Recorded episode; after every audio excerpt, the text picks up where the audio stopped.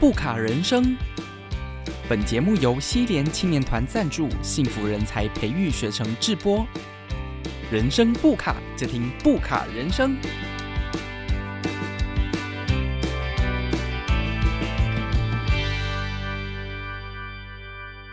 大家好，欢迎收听这一集的不卡人生，我是志平。我是明德。这一集的内容当中呢，我们想要来跟大家聊一聊零工经济。过去啊，我们听到打零工这件事情，感觉都是呃比较一事无成，好像你每天不知道做什么，所以去打零工。但是事实上呢，哦，在这一两年，零工经济是非常夯的。那你怎么样的去打造自己的零工经济呢？我们在今天的单元当中就要跟听众朋友们一起来分享哦。首先呢，我就想跟大家分享，呃，想一想哦，我还蛮早就开始打零工诶。所谓打零工，是不是就是这里做一点，那里做一点？然后今天可能没事做，明天又有事情做，有人揪我就做，这样是不是就算是一种零工经济呢？嗯，这这个确实在我们先前的一个时代，确实是以这样子为定义。嗯，就它不是一个正职工作，而是比较是诶零星的就业的机会啊，这样子。嗯，不过就在那个哈佛大学的这个戴安穆卡伊教授所提出来的零工经济是不一样的概念。嗯，它比较像是一个光谱，嗯嗯，从刚才讲的这一种，就是被人家临时雇佣啊、派遣啊，然后做一些比较没有技术性的工作啊，到另外一端的是属于一个自由工作者啊，然后接案者啊，然后咨询顾问啊，比较高阶的工作啊。现在的诶零工经济的定义是，这整个都算是零工经济这样子。嗯哦，而且现在的。而且现在的趋势是，诶，我们就美国二零二零年的一个数据，目前的，就是像这样子的零工的工作，其实已经占了四成。那在台湾其实也是越来越多这样子。嗯，那我想了解啊，就是说，像所谓的零工经济，有一些人他其实有正职，然后他可能也呃兼很多的工作，就所谓的斜杠。是。所以到底兼职跟斜杠的不同之处在哪里呢？OK，兼职跟斜杠，如果想要把它再更清楚具体的区分的话，诶，要看你里面的专业含量啊。很多时候，如果你的兼职，比如说你可能你兼职是跑那个 Uber E 呀，跑 Foodpanda，还是说你的兼职是做一些可能比较不需要诶技技能性的东西哦，比较只是付出你的时间体力呀，那这个就会比较像是兼职。嗯，就是你其实是用时间体力去换你的金钱，可是我们把斜杠的定义，如果定义的比较高一点的话，就是用你的专业能力，就是别人愿意付费购买你的专业能力。嗯，那这个比较就有可能像是一个咨询顾问的角色啊，或者是别人，诶，像像我现在有请一个合作伙伴，那他帮我做的就是网络的行销。呃，他就是帮我写文章啊，然后帮我能够去在粉丝粉丝专业的经营啊，然后能够协助我去做曝光啊，甚至 SEO 的提升啊，这样子，那这个就比较像是斜杠了，因为它是运用到比较专业的能力这样子。可是，如果我去送那个就是外卖啊这些的，为什么不算斜杠？我的专业就是送货啊，我的专业就是骑车啊。嗯，是。那怎么样让自己的兼职能力变成斜杠能力呢？嗯，哎，如果当然我们的定义宽松一点，当然连那个也都可以称为斜杠嘛。嗯，可是我们不应该不会是一直想要停留在这种付出时间劳力的一个层次，因为这个会随着你的年纪越来越大了之后。你的那个竞争力是越来越弱的，这样子。可是我们刚才讲的那种专业性的斜杠啊，它会随着，反而是会随着你的年纪越来越大，然后你的经验越来越多，你的价值是会越来越高的。嗯，对，对，所以是我们会希望往这边这个专业性的斜杠的一个多元角色跟发展去做。嗯嗯，那怎么做？嗯嗯。我觉得现在的这个世界跟过去真的是不一样，因为现在真的就是网络的年代哦。以前呢，如果你就是像这样有一餐没一餐，有人找你就做，没人找你你就没东西做，就是所谓的呃这种零工经济打零工。那现在呢，其实它在网络的世界有一种不一样的说法，就是所谓的接案工作者。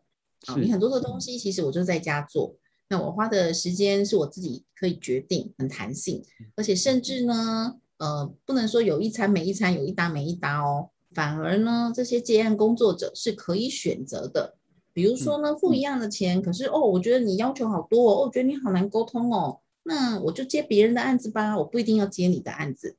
好，可是如果你是属于这种劳动时间的，你可能就选择性比较不高。好，你就是每天你都还是要有收入嘛，所以有人叫你就必须要要去服务，或是要付出你的劳动。是，好，所以现在呢，确实是有点不一样。哦，就像以前，我最近就有一个感触。哦，以前我不太敢讲话啊，很害羞啊，妈妈就会说啊，伊都哈哈蛮恭维啦，哈，伊都看避俗啦，哦，就感觉上好像这是我的缺点。可是呢，现在像这样类型的人，比较不擅长社交的，他就可以称为内向者。嗯所以现在的时代跟过去真的很不一样，不用去着重自己的缺点，或者是把你的个性、把你的某一种生活形态、赚钱的模式，把它视为缺点。没有，就是说每一个人都可以发展一个自己的模式，所以嗯它不嗯算是缺点。那我觉得这真的是一个社会形态的转变耶。哎，是啊，是这个真的是差很多，因嗯为现在就像您说的，哎，过去来讲都是外向者比较吃香，嗯，因为我嗯们需要很多的一个可能在外在的人际互动交流啊，可是从自从有网络的这个平台之后，嗯，比如说嗯。从早期的我们的雅虎嘛，到后来嗯。现在的 Google 啊、Facebook 啊、部落格啊。然后嗯。IG 啊，这些有很多的发声管道的时候，你就会嗯。发觉说，哎，很多人他可能是擅长文字的，他不一定嗯。是擅长口语表达的，所以他也嗯可以在刚才所谓的我们的内内向者，他反而可以更专注在于他的内容啊、资讯跟别人分享啊，那他也可以造成是一种影响力。嗯，嗯所以真的是因为时代的不同，科技的进步，创造嗯出很多元的一个环境，然后让人人都有机会这样子。嗯，对那所以像现在这种所谓的呃接案工作者，他有一个名词叫做自由工作者。哎，虽然我是零工经济，但是我就是自由工作者，我非常的自由。好、那通常这种当中呢，就有一种呃分法，就是好的工作跟不好的工作嘛。那它怎么来区别呢？嗯哼，是是，应该讲说，所谓的自由工作者很重要的一个区分是，诶，我称为两种自由啦。一种嗯自由是不是你可以去掌控你时间的自由，还是你的嗯时间其实是没有办法你自己做掌控的，而是基本上是你要配合别人的。那另外一个，就像刚才志平提到的，工作内容的选择的自由。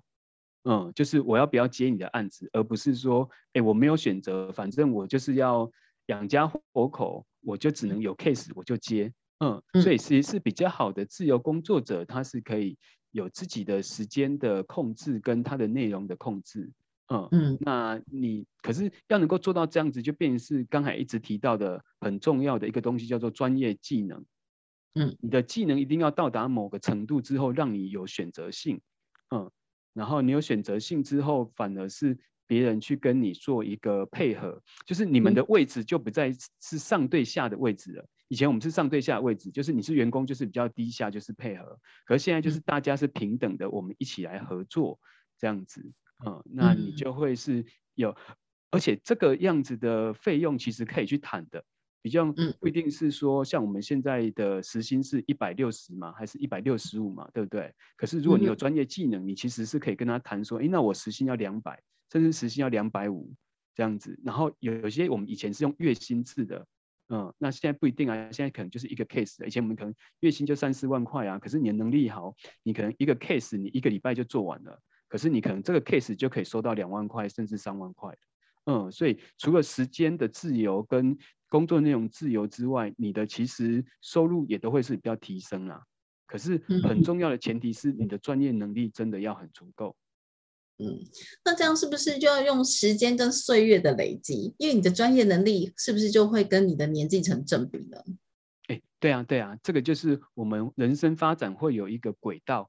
嗯，嗯那就是我们第一集有提到的，人生发展其实是会有五个阶段啊，这样子。嗯，嗯，然后有，我还记得是是是，对发啊，所以就会展期、平稳期、传承期。嗯，是是，所以就要一步一步的按照这个地方走，你后来成为像这种比较是，诶，我们先用高级来形容好了，比较高级的自由工作者啊的几率就会是比较高的。嗯，所以人生其实有一个轨道可以去做运行的。嗯，那有所谓的好就业跟坏就业，它的不同在哪里呢？哦，那这个就是要回到刚才的，你在当自由工作者之前，其实一定会还是会有当员工的阶段啊。只有非常少数的人，他具有诶创业的精神跟创业的能力的人，他才会在学校毕业之后，他可能在学校。的当中，还是学校毕业之后，他可能就开始自己创业了。可是其实我们大多数人没有这样子的创业精神跟创业能力，所以我们都还是会进入到一个工作。嗯，那这个工作的选择很重要的就是，诶，志平刚才提到的好好就业还是坏就业。那所谓的坏就业，就像刚才提的，就是没有没有，就是你在工作里面学习不到东西的，你靠的就是你的体力啊。靠就是你的时间啊，然后做重复性的工作啊，这样子，那等于是很多时候你做了十年的工作经验，可是这个东西一年其实已经学会，就是第一年学会啊，第二年已经重复了，所以你就算做了十年，基本上你还是只有算是一到两年的工作经验而已。那这个没有办法让你学习成长的这个工这个工作就叫做坏就业、坏工作。嗯，那不断的让你有办法学习成长的，那这个就是好工作、好就业。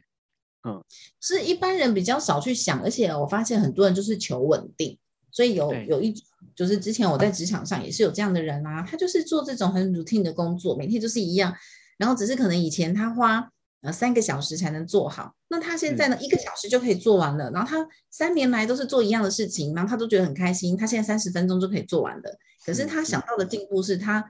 从做三小时，他后来做两小时，他就一个小时可以。摸鱼，然后两个小时可以摸鱼，所以一样，他报上去是这件事要三个小时，他现在三分钟就做完了。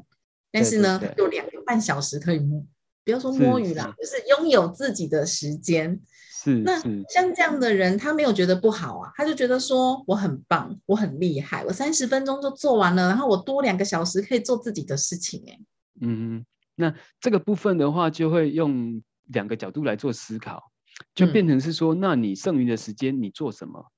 嗯，因为我们，诶，我常跟我的咨询者分享一个概念，叫做我们去工作啊，其实是利用公司的资源来培养我们自己。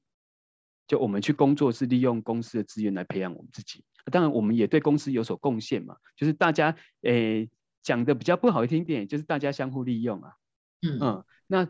那如果你只是就是很快的把你东西做完，然后你就没有继续利用公司的其他的资源来培养你的其他能力的话，那这就非常可惜了。嗯，所以有一个概念，嗯，我运用公司资源啊，用公司的冷气电啊、网络啊，上网班买东西呀，怎么没有利用公司资源？啊，